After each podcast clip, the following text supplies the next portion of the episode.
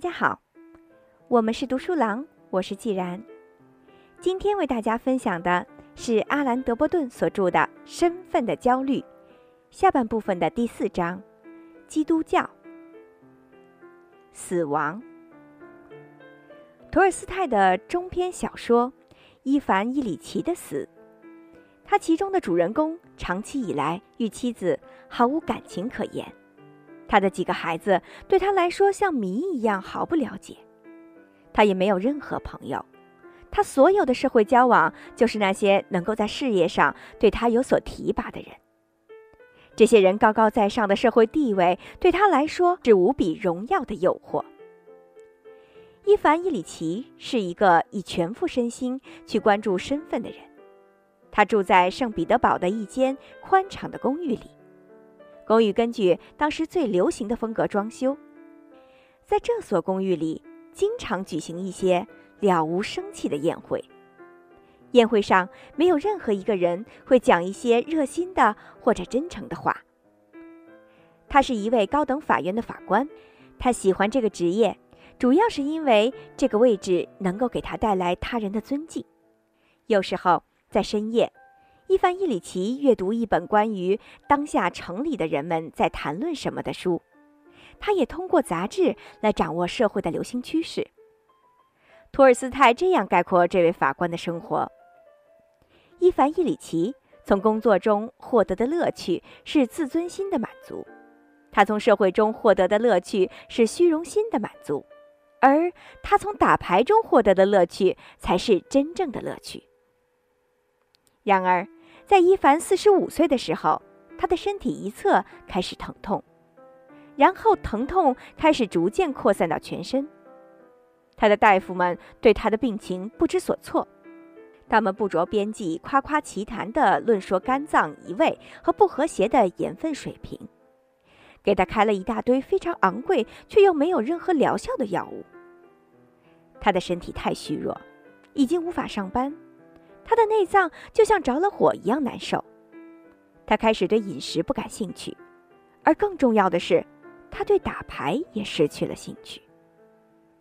慢慢的，这位法官和周围的人都开始觉得他快要死了。对伊凡在法院的好多同事而言，这实在是一个振奋人心的消息。费奥多尔·瓦西里耶维奇在想，一旦伊凡去世，自己。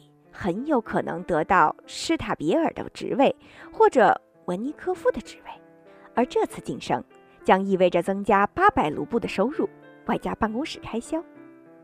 另外一个同事，彼得·伊凡诺维奇，也在规划自己的前景，认为这将是把他的内地从卡卢加调来的绝妙机会，这样会使他的老婆高兴，从而缓解紧张的家庭关系。这个消息对伊凡的家庭来说略微有点沉重。他的妻子虽然毫不在乎他这个人的死亡，但他担心死亡抚恤金的数额。而伊凡的女儿是个交际花，他所担心的是父亲的葬礼将会影响他的婚礼安排。而对伊凡自己而言，现在只剩下几周好活了。他意识到自己浪费了在世上的光阴。意识到自己一直过的生活，在表面上虽然显得春风得意，而内心里却是无聊苍白的。他回首往事，追忆自己的成长过程、教育经历和职业生涯，这才发现他曾经做过的每一件事都服务于一个目的，即想使自己在他人心目中显得更加重要。为了给别人留下一个良好的印象。他牺牲了所有的兴趣和对其他事物的感受。然而，他现在发现，别人对他根本就不在乎。在一个晚上的凌晨时分，他忍受着痛苦的煎熬。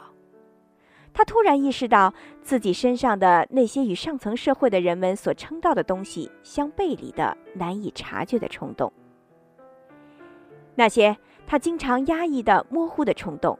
很有可能就是真正的价值之所在，而其他的事物，则都不是真正重要的东西。他的公务职责，他的生活方式，他的家庭、社会上的人和从事他的职业的人所称道的价值。这一切的一切，很可能都不是真正重要的东西。他浪费了自己短暂的一生，这让他很痛苦。然而，更加令他难以释怀的是，他意识到自己周围的人所喜欢的仅仅是他的身份，而不是他真正的脆弱的自我。他因为是一个法官、一个有钱的父亲、一家之长而受到尊重，而现在这一切身份都即将消失，在痛苦和恐惧中。他知道，他不能指望任何人能够爱他。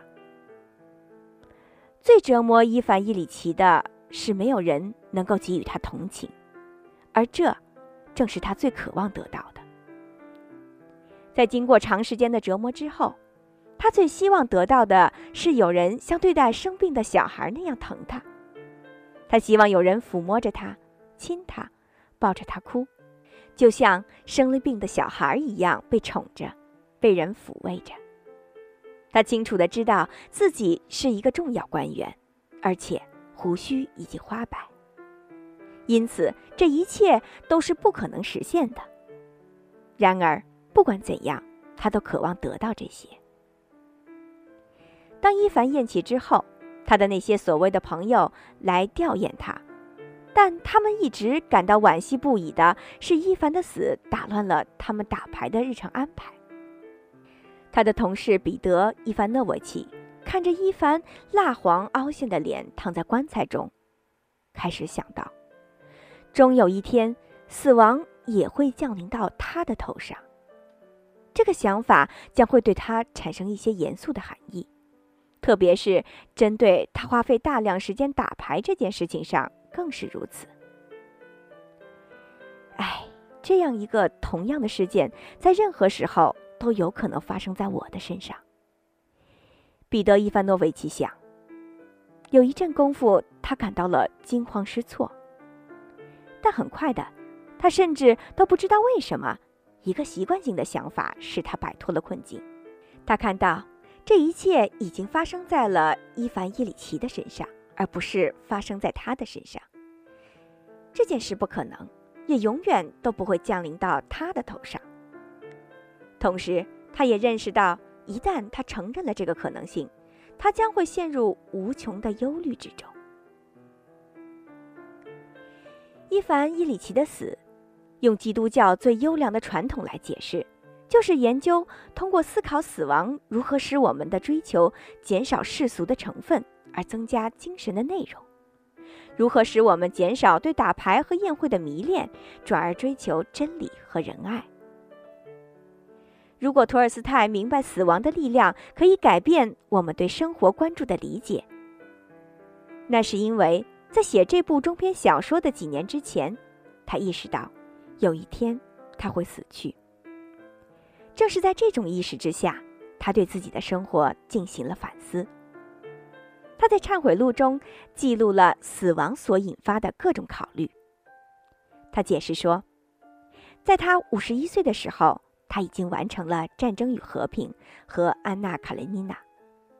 此时的他已经举世闻名、家财万贯。他意识到自己早年起就没有按照自己的价值或按照上帝的价值生活，而是遵照社会的价值生活。同时，他也意识到这一情况使他在心中形成了一个强烈的欲望，要比他人更强，要比他人更出名、更重要、更加富有。在他的社交圈子里，野心、权力欲望、贪婪、好色、骄傲、动怒和报复受到普遍的尊重。但现在。心中装着对死亡的思考，他开始怀疑他以前的各种报复的合理性。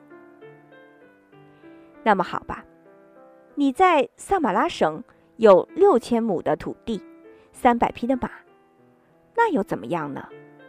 好让你的声誉比果戈里、普希金、莎士比亚、莫里埃，比世界上所有作家都高，那又怎么样呢？我什么都不能回答。最终，平息他所有问题的答案就是上帝。他将完全遵从耶稣基督的教导度过余生。不管我们如何理解托尔斯泰用经典的基督教的途径来解决他的意识危机，他的怀疑旅途遵循着一个熟悉的轨迹。这是一个对死亡的思考，使人们获得一种更加真实、更加富有意义的生活方式的例子。这是一个庄严的呼唤。要求我们决定在生活中真正追求的东西。我们可以通过巴赫编号为 B.W.V. 幺零六的康塔塔《上帝的时光是最美好的时光》来加深这一点的理解。收拾好你的屋子，因为你将离世而去，而不是一直活着。这是亘古不变的法则。人们啊，你们肯定要死去。那么，来吧，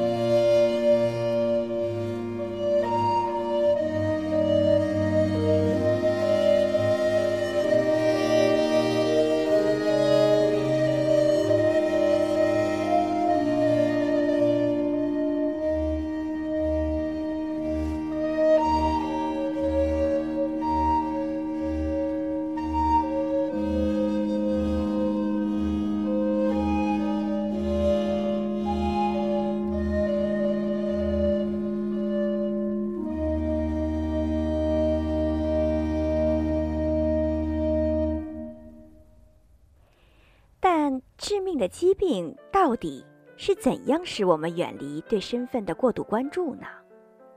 从本质上来说，是通过除去社会赖以赋予他的成员以荣誉的理由来实现的。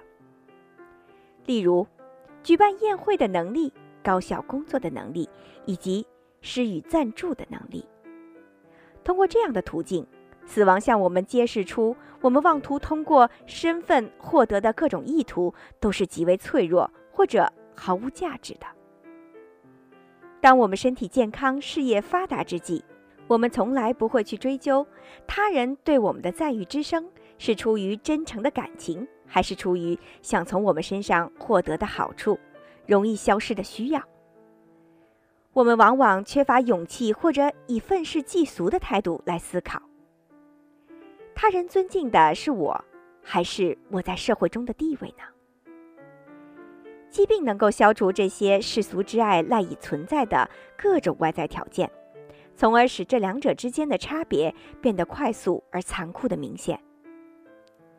当我们穿着医院的病服等待死亡来临的时候，我们易于对那些因为我们的社会地位而爱我们的人产生愤怒和反感，同时。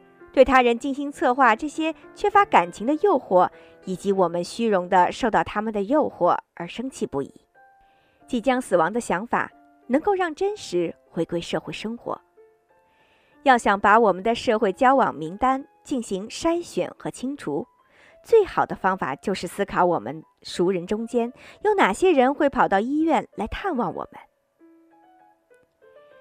随着依赖外在条件的情感开始丧失对我们的吸引力，我们为了得到这样的感情而一直始终追求的事物也开始丧失其吸引力。如果财富、尊严和权利能够为我们购买某种情感，而且只要我们的身份仍然在继续，这种情感就会继续。但问题是。我们注定要在无助和落魄中结束自己的生命。我们在弥留之际，肯定渴望像小孩子一样被关怀。